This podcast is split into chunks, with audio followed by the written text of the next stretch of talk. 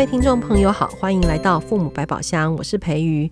今天要来跟我们聊一聊有趣的，不是不是有趣的，是有一点可怕的教养故事的人，是雅萍。雅萍你好，Hello，大家好，我是雅萍。那个刚刚我们在录音的时候，外面蹦蹦蹦，大家如果听到，不用尴尬，也不要害怕。哎呀，在录音室很常见，这样哈。雅萍，我要跟你分享一个教养故事，好。嗯啊、有一个妈妈哈，她说她那个她的小孩大概就是五六年级，然后你可想而知，放学功课一定很多嘛哈。那虽然没有补习，可是小孩在写完功课、洗完澡、吃完饭、睡觉前，总是会有一些摸来摸去的时间嘛哈，没有立刻去睡觉。她说她在这个时间呢，她就会跑进她的房间，哎，煞有其事的忙了起来。好，呃，例如说，好像做点正经事给小孩看这样哈。然后但其但其实她说啊。当时呢，很多时候他的内心是很想看剧的，很想划手机的。可是他觉得要给小孩做一个好的示范榜样，榜样啊，对对对，榜样。于是呢，他就会在小孩那边摸来摸去、走来走去的时候呢，而且小孩都刚好会经过他的房间。那他说他的房间呢，就门关一半，嗯，故意的。哎，对对对，哇塞，让小孩看见他。好，然后呢，但是他又很急，因为急着，例如说心里面急着小孩要叫小孩去睡觉啊。小孩又不去睡，或者是急着小孩去睡觉后，他可以看剧啊、划手机，偏偏小孩又不去。总之，他就内心戏很多，但是他终究说，他知道他自己，呃，当下坐在书桌前的那个状态是在演给小孩看，因为他说啊，很多教养书都说了哈。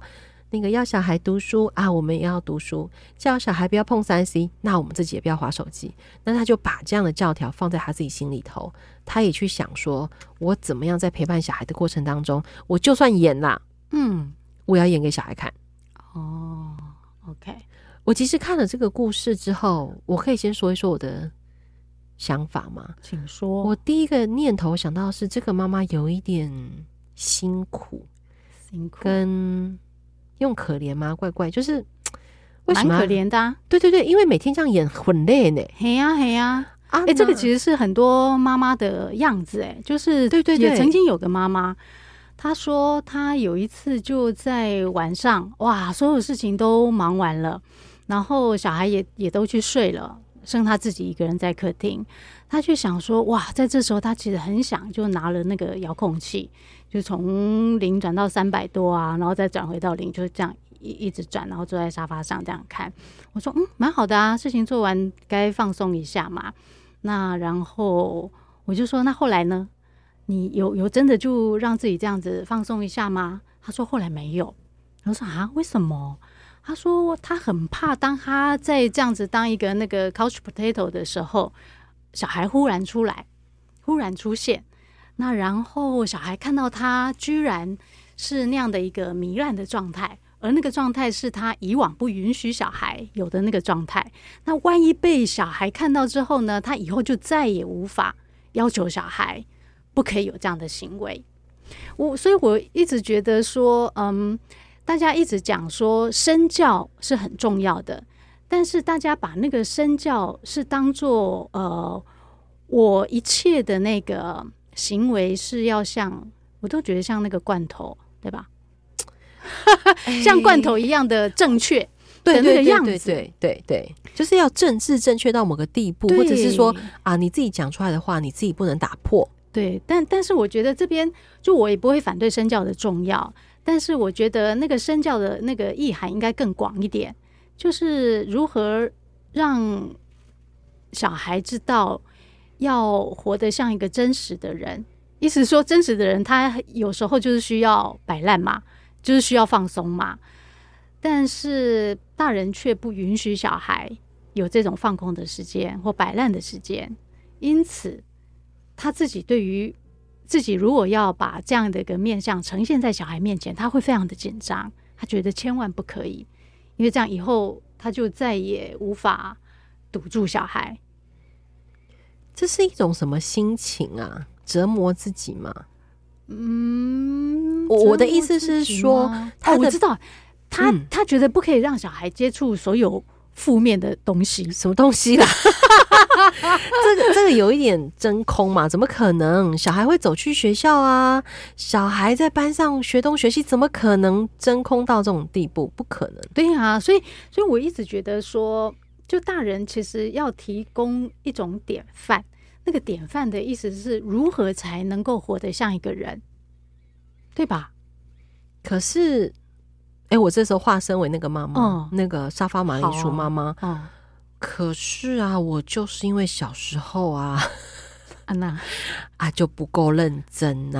啊，啊哦、我就没有听我爸妈的话啊，啊，我就现在就怎样怎样。所以呢，我现在知道这件事情很重要，所以呢，我就我都讲不出来了。哦，但是这两件事情没有冲突啊，对吧？你在认真读书，你还是有需要放松、放空跟摆烂的时候啊。我觉得是你刚刚那句话真的很重要。就算你再怎么认真，你还是有需要放空、放松。但他们听到你刚说摆烂，他们就过不去。哦，你一直还在一直讲 摆 放空放松，也只不过是摆烂好听一点、文明一点的说法。请问这到底是怎么回事啊？对，我觉得就恰就是真是这两个字哎，让很多爸妈会崩溃哎。不要说你崩溃，你崩溃他们，他们才崩溃我们呢，对不对？对，我们这种说法会让他们崩溃。对，因为摆烂这两个字听起来很白浪滔。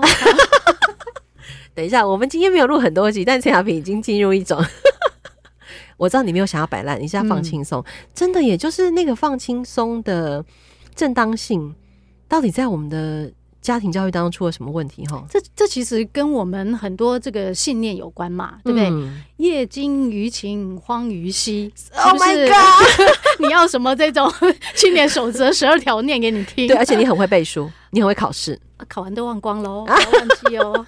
对，你考完，你看考完都忘光了，是 不是？啊嗯、但人家就会说，你好歹。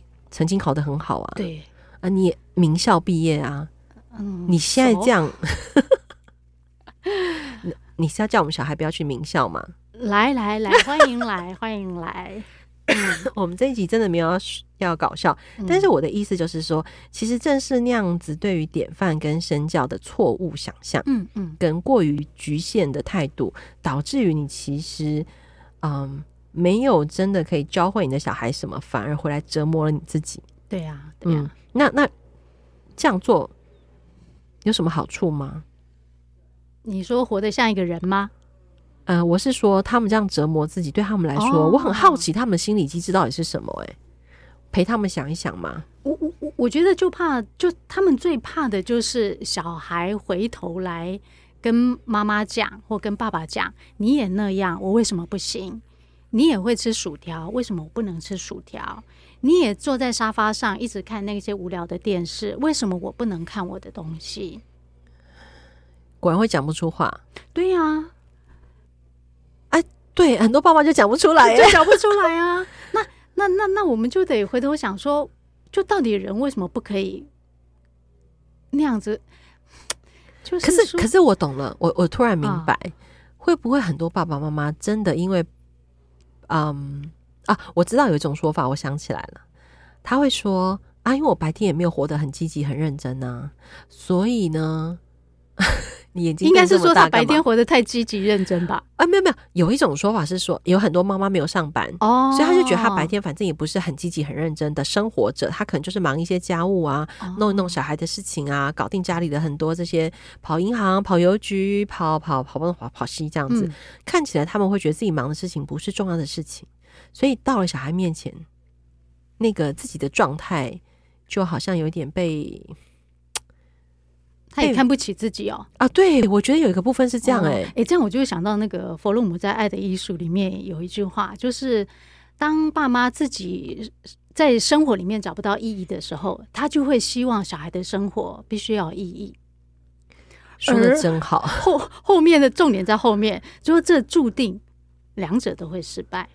佛莫弗洛姆《爱的艺术》去看新版呢，我有看到这一句话，嗯、旧版也有啊，但是旧版没有讲的这么。可口好懂哦，真的吗？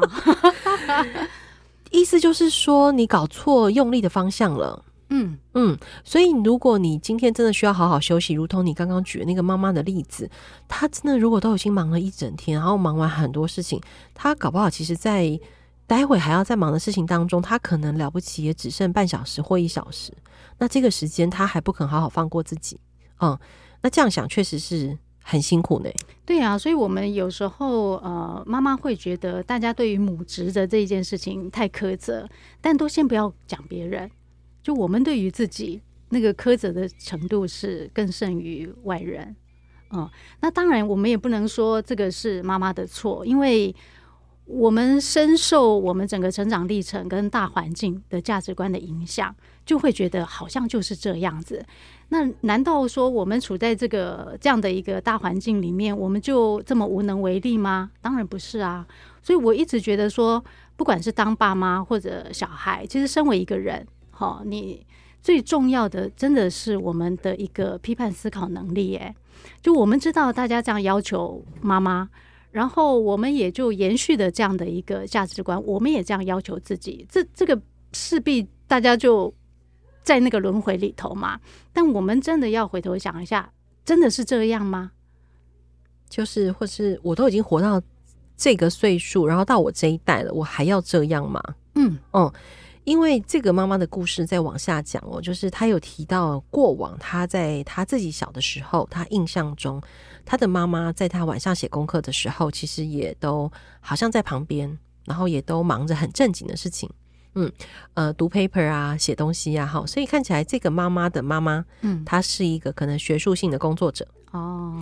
那所以呢，然后哦，她的妈妈也会不断对她耳提面命，提到说啊，人就是要要这样这样这样，嗯，好，要活得像个人呐，啊，啊，要很认真呐，很要很有学识啊，这样啊，好，对，很积极呀，然后啊，好像，哎。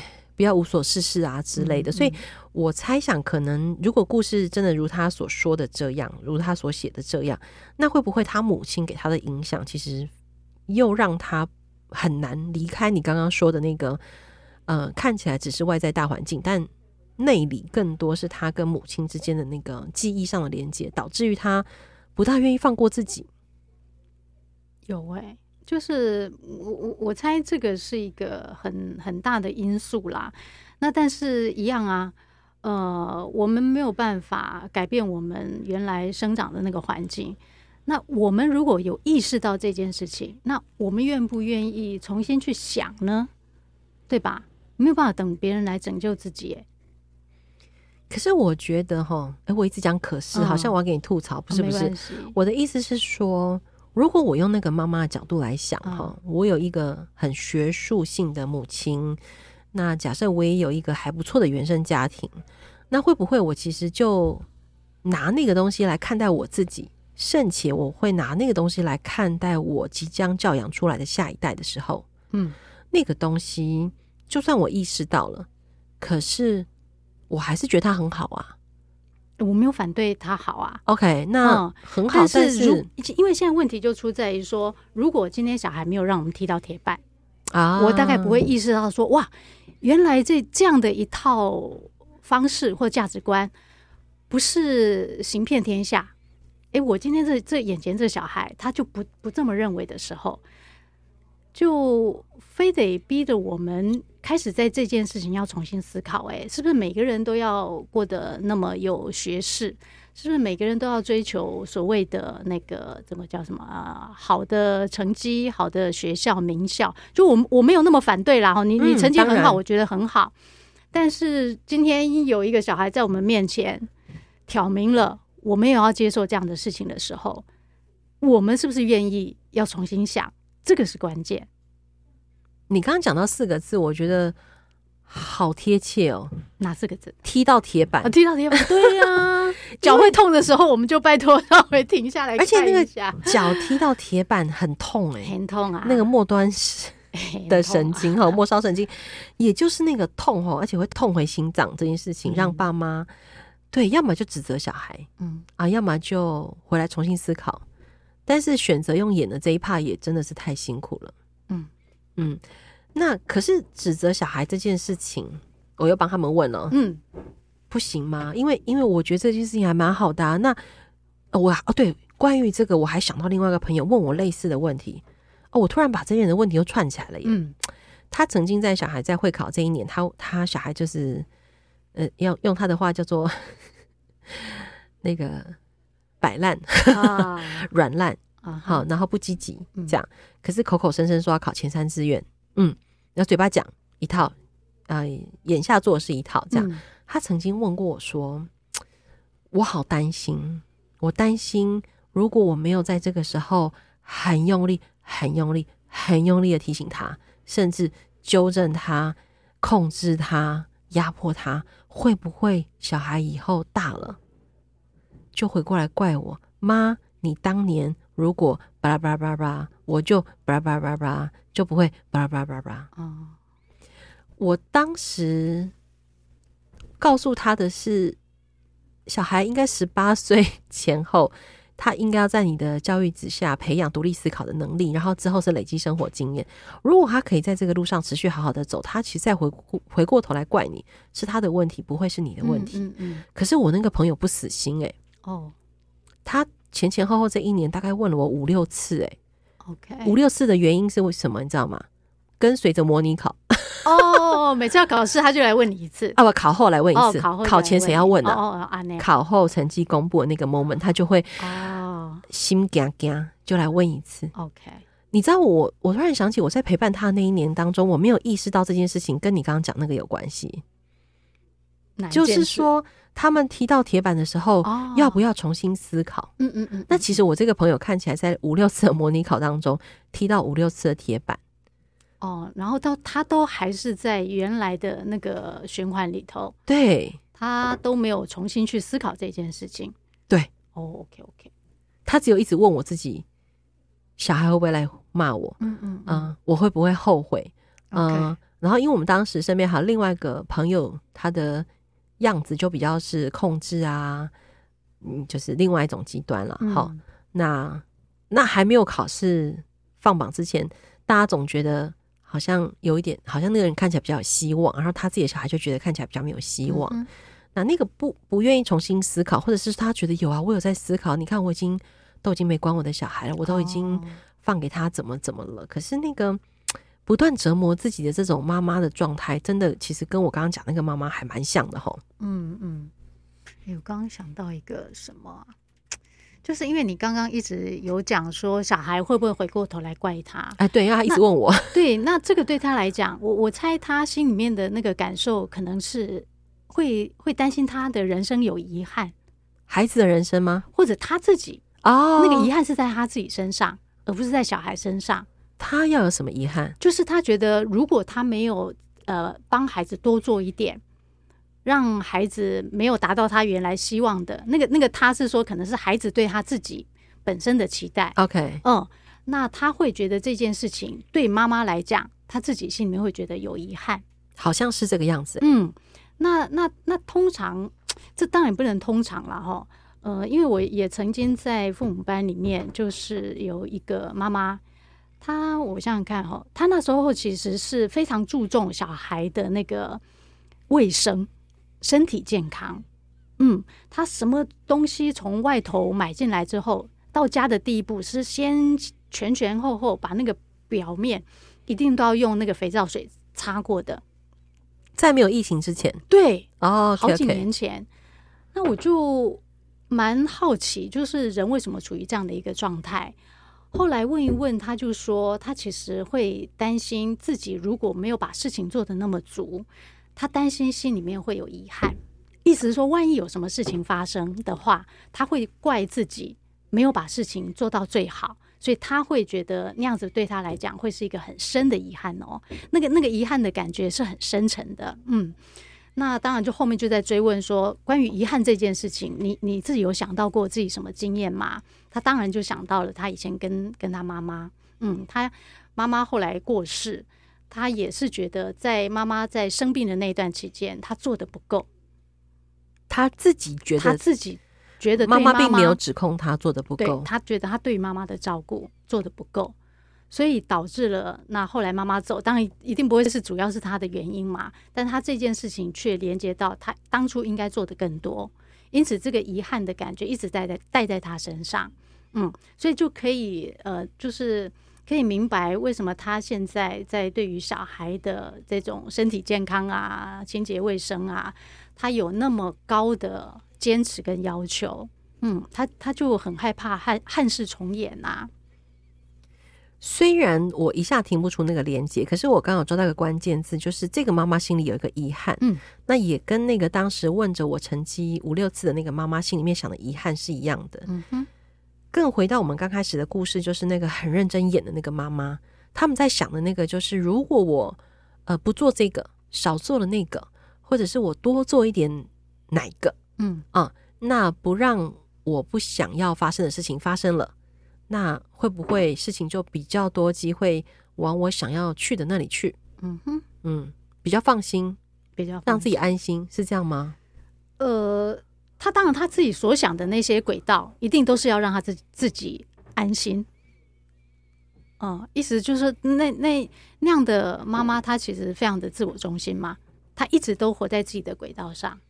我就在等你讲，会不会讲出自我中心的？哦 okay, okay. 因为我发现哦，对，我们最近开始在陪很多学员谈啊，读爱的艺术，嗯嗯啊，然后我发现很多人对于弗洛姆说的那个自恋、自我中心搞不清楚，欸，哎哦。所以大家回去再重听我刚刚跟亚萍谈的这一段，就是其实他是活在自己的轨道当中，他只用自己的眼光来看事情，嗯、然后用自己的标准来取决什么事该做，什么事不该做。但是他其实忽略了，呃，在这个事件当中还有的其他人，或者是整个大环境，或者是呃，导致于他有这个状况的那个来源或起点，原生家庭。总之，考虑了这么多之后。他比较不会活在自我中心，比较不会那么自恋。嗯嗯，如果大家读弗洛姆那个，因为我觉得弗洛姆谈那个自恋，会让很多人以为那个自恋就是啊、呃、自嗯叫什么自我感觉良好啊，uh huh、自己只喜欢只喜欢自己啊，啊对对，很自私啊，不是不是不是那那一回事。其实那个自恋跟你刚刚说的极度的自我中心，嗯。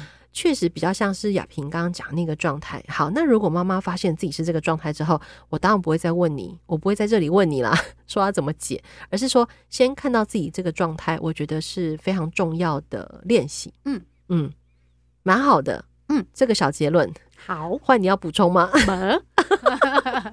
我就这样做了结论哈。然后呃，从这几个故事，我觉得就是给大家一个另外一个看世界的眼光。嗯，我觉得从故事切入还蛮好的。好，那如果亚萍没有要补充，那就换我小小补充一下喽。就是如果你喜欢今天的 podcast，欢迎你分享给你身边的朋友。然后，嗯，要订阅哦。诶，我自己有订阅耶啊！我后来发现都要提醒大家要订阅。嗯、好，然后如果你有任何问题，也欢迎你留言给我们。呃，希望我们有机会在 podcast 上。跟大家聊一聊你的留言，然后也许可以给你另外一个看待事物的眼光。刮胡不见得是立刻可以用的方法，这是一种豁免协议。这样，嗯嗯嗯、好，今天再次谢谢亚萍。OK，谢谢大家，拜拜。拜拜。